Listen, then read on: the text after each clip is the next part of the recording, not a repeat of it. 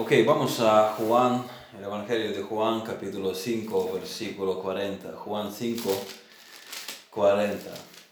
Lo que quiero hacer es eh, un simple llamado para aquellos que todavía no se han reconciliado con el Señor y quiero traer un simple mensaje recordando que Dios da vida eterna en Jesucristo.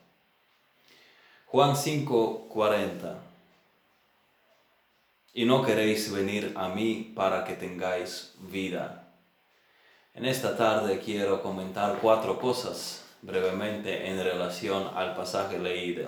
Primero, la gente a la que Jesús dirigió estas palabras, quiénes eran. Segundo, la no disposición del pecador, de la gente, de venir a Cristo. Tercero, la vida que se rechaza al no venir a Cristo. Cristo ofrece la vida eterna, pero tú no quieres venir a Jesucristo. ¿Sabes lo que rechazas? Rechazas la vida eterna. Y cuarto, la única persona en quien están estas bendiciones referidas el único camino a la vida, que es Jesucristo. Venir a Jesucristo para tener vida eterna. Primero entonces, el pasaje dice, y no queréis venir a mí para que tengáis vida. ¿Quiénes son estos que no quieren venir a Jesucristo? ¿Quiénes son tan insensatos que sabiendo que allí está la vida eterna, no quieren ir a por ella? Esos eran los judíos que odiaban a Cristo. Los judíos religiosos odiaban a Jesucristo. Ellos iban a por Cristo porque Él sanó a un hombre en el día de reposo. Y los judíos eran religiosos, dijimos. Tenían la ley, tenían la marca en sus cuerpos, la circuncisión, tenían las promesas, tenían el tabernáculo, tenían el culto, tenían la promulgación de la ley, como dice Pablo en Romanos 9. De ellos, según la carne, vino Cristo, el cual es Dios sobre todas las cosas, bendito por los siglos. Amén, dice Pablo también. Los judíos eran religiosos y eran orgullosos, y de hecho las escrituras que estudiaban lo hacían por su propia fama Versículo, versículo 41, sí, gloria de los hombres no recibo, dice Jesucristo. Ustedes lo hacen para jactarse ustedes. Esto no me impresiona.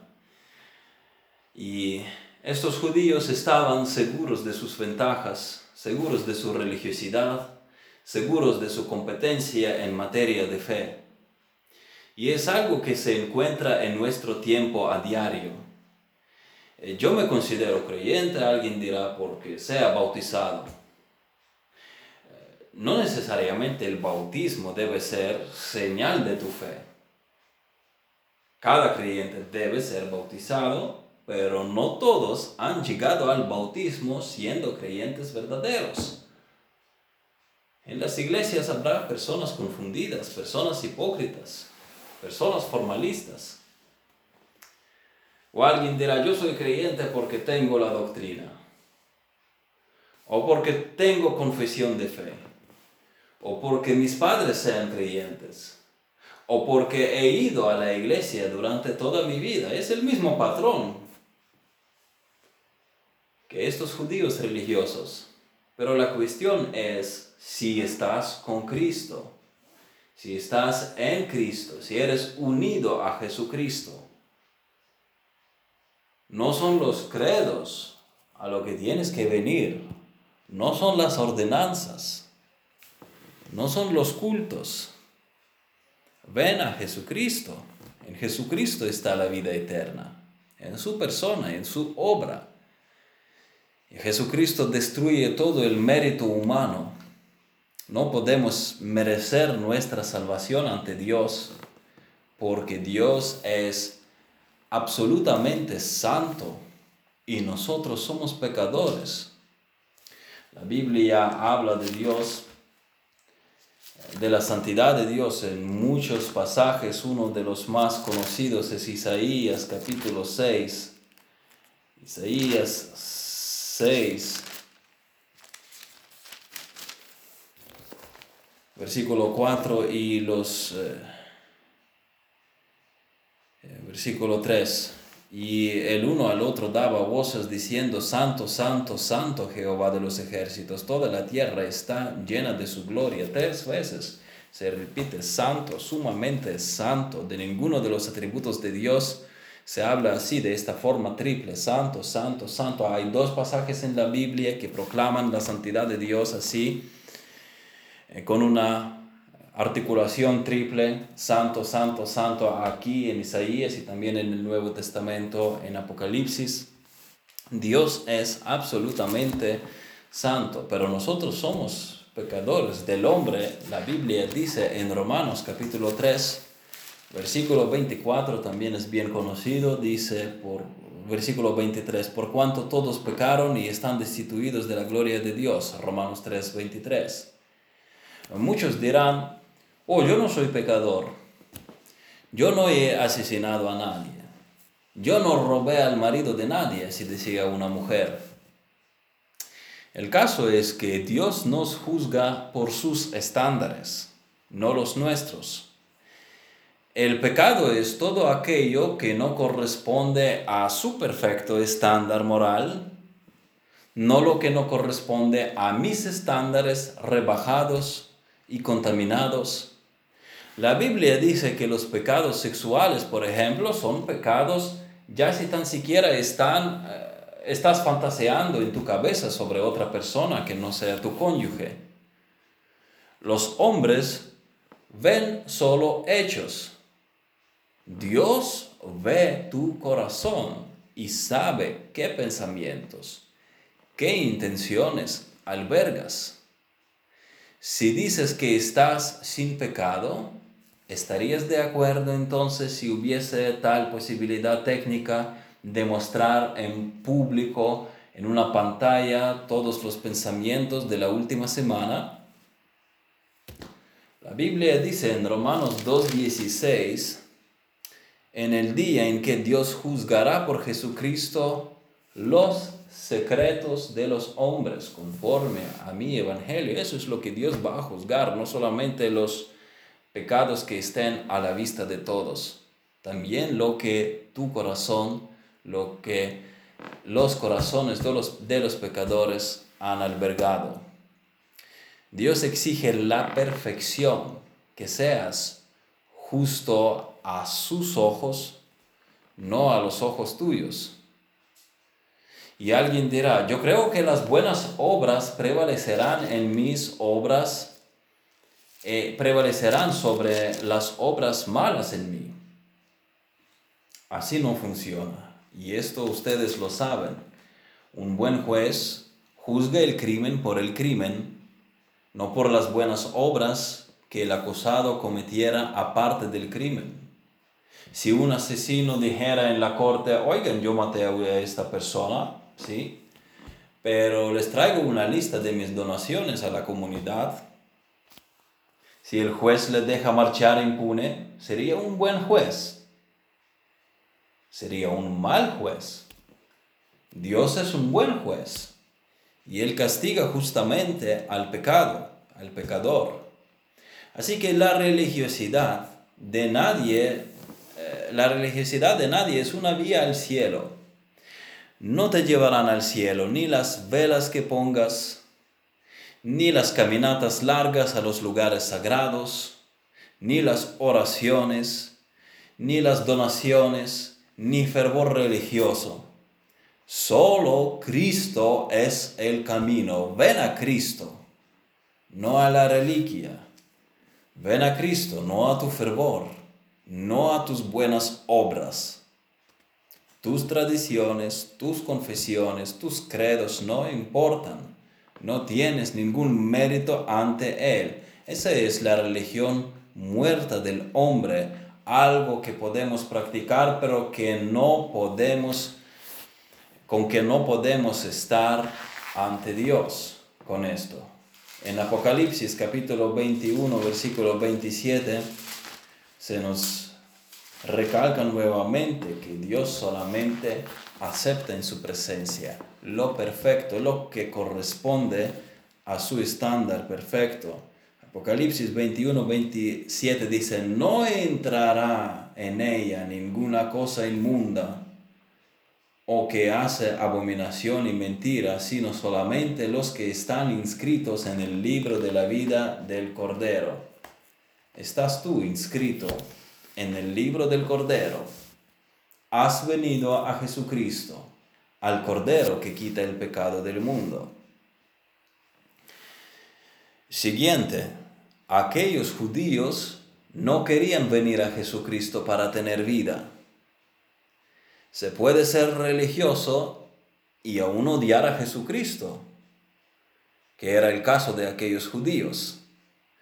Puede ser religioso y aún así no tener vida eterna. Los judíos tenían toda la escritura que hablaba de Jesús y la conocían, pero esa palabra no moraba en ellos. Fíjense lo que dice Jesús, volviendo nosotros a Juan 5, pero versículo 38 esta vez. Ni tenéis su palabra morando en vosotros, porque a quien Él envió vosotros no creéis. Ellos no creían en Jesucristo y con eso demostraba que esta palabra no moraba en sus corazones. Ellos la conocían aquí, pero no la han aceptado con todo el acuerdo de su corazón no lo han aceptado con sus corazones. Puedes ser el mejor conocedor de doctrina. Si esta palabra no se ha apoderado de tu corazón, no amas a Jesucristo y no quieres venir a Jesucristo. Y luego Jesús les está dirigiendo, escudriñad las escrituras, versículo 39, escudriñad las escrituras porque a vosotros os parece que en ellas tenéis la vida eterna y ellas son las que dan testimonio de mí. Es acerca de Jesucristo esta palabra. Ustedes tienen las escrituras, conocen las escrituras, vuelvan a leerlas. Ellas hablan de mí. Pero ¿qué pasaba con aquellos judíos? Querían una religión, pero sin Jesucristo. Estaban encantados con las escrituras pero que fuesen sin Jesucristo. Quiero ser creyente, pero no seguir a Cristo. El hombre quiere ser como Dios. Eso fue la tentación en la que cayó Eva. Seréis como Dios, sabiendo el bien y el mal. ¿Por qué es tan fácil creer confesiones y credos y tan difícil venir a Cristo? La gente está dispuesta a hacer lo que sea para tener la vida eterna, pero creer en Jesús es tan simple y no quieren. No queréis venir a mí para que tengáis vida. No quieren. Un hombre en los Estados Unidos eh, esparció las cenizas de cuatro cadáveres en la comida, creyendo que así tendría vida eterna. La gente está dispuesta a cometer toda clase de ridiculez, menos creer en Jesucristo, lo cual es simple, solo cree. Cree que Jesús es el Hijo de Dios, Él murió por los pecados del mundo, Él resucitó y todo aquel que viene a Él con arrepentimiento y fía completamente en su provisión para la salvación, su sacrificio y resurrección, éste es perdonado de todos sus pecados y es justo ante Dios eh, por la justicia de Cristo, quien murió en la cruz.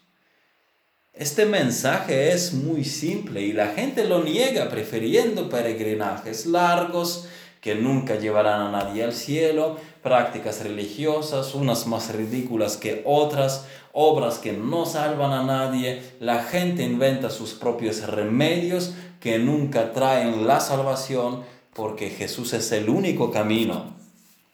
Y no creen en Jesucristo, lo cual suena tan simple, creer en Jesucristo.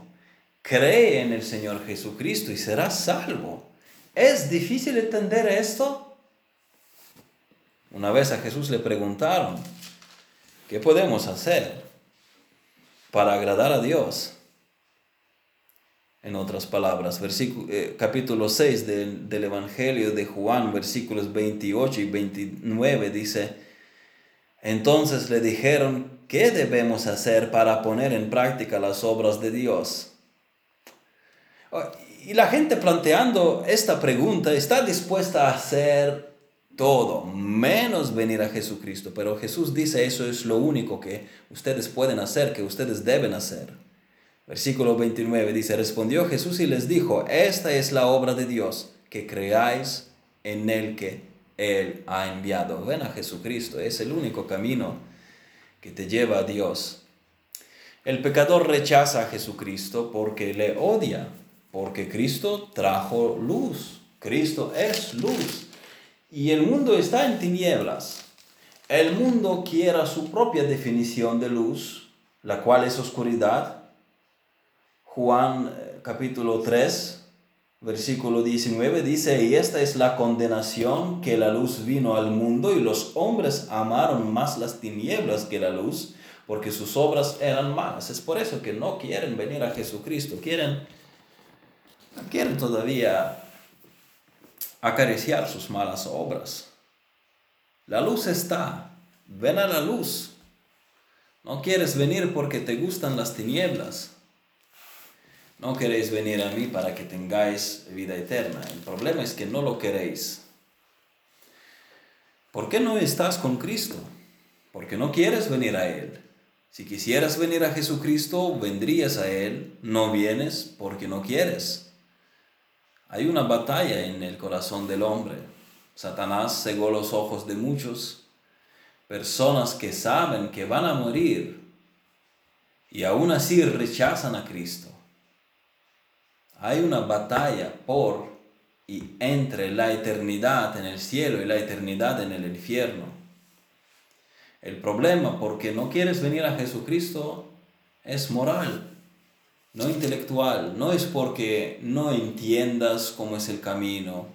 Si no lo entiendes, pues la cuestión es simplemente abrir la Biblia, leerla, y el mensaje está bastante claro, pidiendo al Señor que ayude a esclarecer los puntos que necesitas entender. Pero no es el problema intelectual que te impide venir a Cristo. No quieres venir, porque el problema es es moral, no es porque no entiendas cómo es el camino. No quieres aceptar lo que la, lo que la vida con Cristo implica. Andar en la luz, andar en la santidad, amas el pecado y no quieres despedirte de él. Pero Cristo habla también de lo que pierdes al no venir a Él, la vida. No queréis venir a mí para que tengáis vida. No vas a tener vida si no vienes a Cristo. La vida de los judíos, la vida de la gente religiosa sin Jesús, la quiero todavía vivir. Ya sea la ley, ya sea las cosas que hago, obras buenas, buenas según mi criterio, no según el estándar de Dios. Pero esta no es la vida eterna, no es la vida con Dios. Hay algo más grande. La vida que da Jesús. Jesús dice, yo soy la vida. Ven a Él por esa vida. Ven a Él para tener la vida. Nuestro tercer punto. Y no queréis venir a mí para que tengáis vida. Cristo da la vida. Primero dijimos que las personas a las que se dirigió Jesús con estas palabras eran gente religiosa. Segundo, ellos no quieren, a pesar de su religión, ellos no quieren venir a Jesucristo. El pecador no quiere, no es que no eh, tiene dificultades intelectuales, no quiere venir a Jesucristo. Y tercero, eh, mira, en Jesucristo está la vida. Sabes, tú no quieres venir a Jesucristo, pero es la única fuente donde está la vida eterna. Cristo da la vida. ¿Entiendes lo que tú pierdes al no venir a Jesús? Si no vienes a Él, no tienes vida eterna. El Evangelio de Juan, capítulo 11, versículo 25, Cristo dice, le dijo Jesús, yo soy la resurrección y la vida. El que cree en mí, aunque esté muerto, vivirá. ¡Wow! ¡Qué maravilloso es esto! ¿Y qué es la vida eterna? Las palabras mismas lo desglosan. La vida es opuesta a la muerte y eterna es perpetua, que dura para siempre. Es una vida sin fin. La gente hace cualquier cosa que pueda para alargarse un poco la vida, un minuto, eh, semanas, años, si puede. La gente hace cualquier cosa. Se cuida, se opera, se cambia los órganos porque quiere vivir. En Cristo la vida permanente es gratis. Él la otorga a todos los que vienen a Él. Pero no solo es eterna en términos de cantidad de tiempo, sino es una vida de otra calidad, una vida con Dios. Y es una vida de la que el creyente en Jesucristo goza viviendo aún en la tierra, aunque antes, aún antes de llegar a la gloria. En Juan 3, 36 leemos, el que cree en el Hijo tiene vida eterna, pero el que rehúsa creer en el Hijo no verá la vida, sino que la ira de Dios está sobre él. Oye, si tú no crees en Jesucristo, ya estás condenado, estás bajo la condenación, las flechas de la ira de Dios están dirigidas a ti. Pero el que cree en Jesucristo tiene vida eterna. Dice tiene, no tendrá ya tiene, el creyente ya viviendo en la tierra, tiene vida eterna. Es una vida llena del profundo sentido espiritual. Vida en paz con Dios, que produce paz interior en los corazones. Vida en santidad, vida caminando con Dios. La vida eterna para el creyente no empieza a partir de cuando éste muera, sino ahora, ya, ya como dice Pablo en Efesios capítulo 2, versículo 6, estamos situados allí en, en la esfera celestial, en la esfera espiritual. Efesios 2, 6 dice, y juntamente con Él nos resucitó y asimismo nos hizo sentar en los lugares celestiales con Cristo Jesús. Ya operamos en la esfera celestial, ya somos partícipes de las bendiciones espirituales en los lugares celestiales en Cristo. Mira lo que tú niegas al no querer venir a Cristo, vida eterna. Hay vida en el Señor Jesucristo. ¿Cómo es que eliges la muerte? ¿Cómo es que eliges el pecado? ¿Cómo es que eliges al diablo? ¿Cómo es que eliges eh, el infierno en lugar de escoger vida en Jesús? Lo eliges tú. La Biblia dice, no queréis venir a mí para que tengáis vida eterna. Si quieres tener vida eterna, ven a Jesucristo. Pero si te encuentras en esta posición, ¿por qué no vienes? ¿Por qué no, no meditas? ¿Por qué no vienes al árbol de la vida? ¿Cómo entonces puedo obtener la vida eterna? Solo viniendo a Cristo. Esta vida eterna es vinculada a Jesús. Está solo en Jesús. Juan 14, 6, famoso pasaje. Yo soy el camino y la verdad y la vida. Nadie viene al Padre sino por mí. 16.3 Y esta es la vida eterna, que te conozcan a ti, el único Dios verdadero, y a Jesucristo a quien has enviado. Está en Jesús. Ven a Jesús. Y así llegamos a nuestro último pensamiento, que tienes que venir a Jesús a por vida. En Jesús está la vida eterna, pero ven a Él. No queréis venir a mí para que tengáis vida. No queréis venir a mí. ¿Dónde está esta vida? Está en Jesucristo, solo en Jesucristo. En Hechos, 14, eh, en Hechos 4.11 leemos, y en ningún otro hay salvación, porque no hay otro nombre bajo el cielo dado a los hombres en que podamos ser salvos.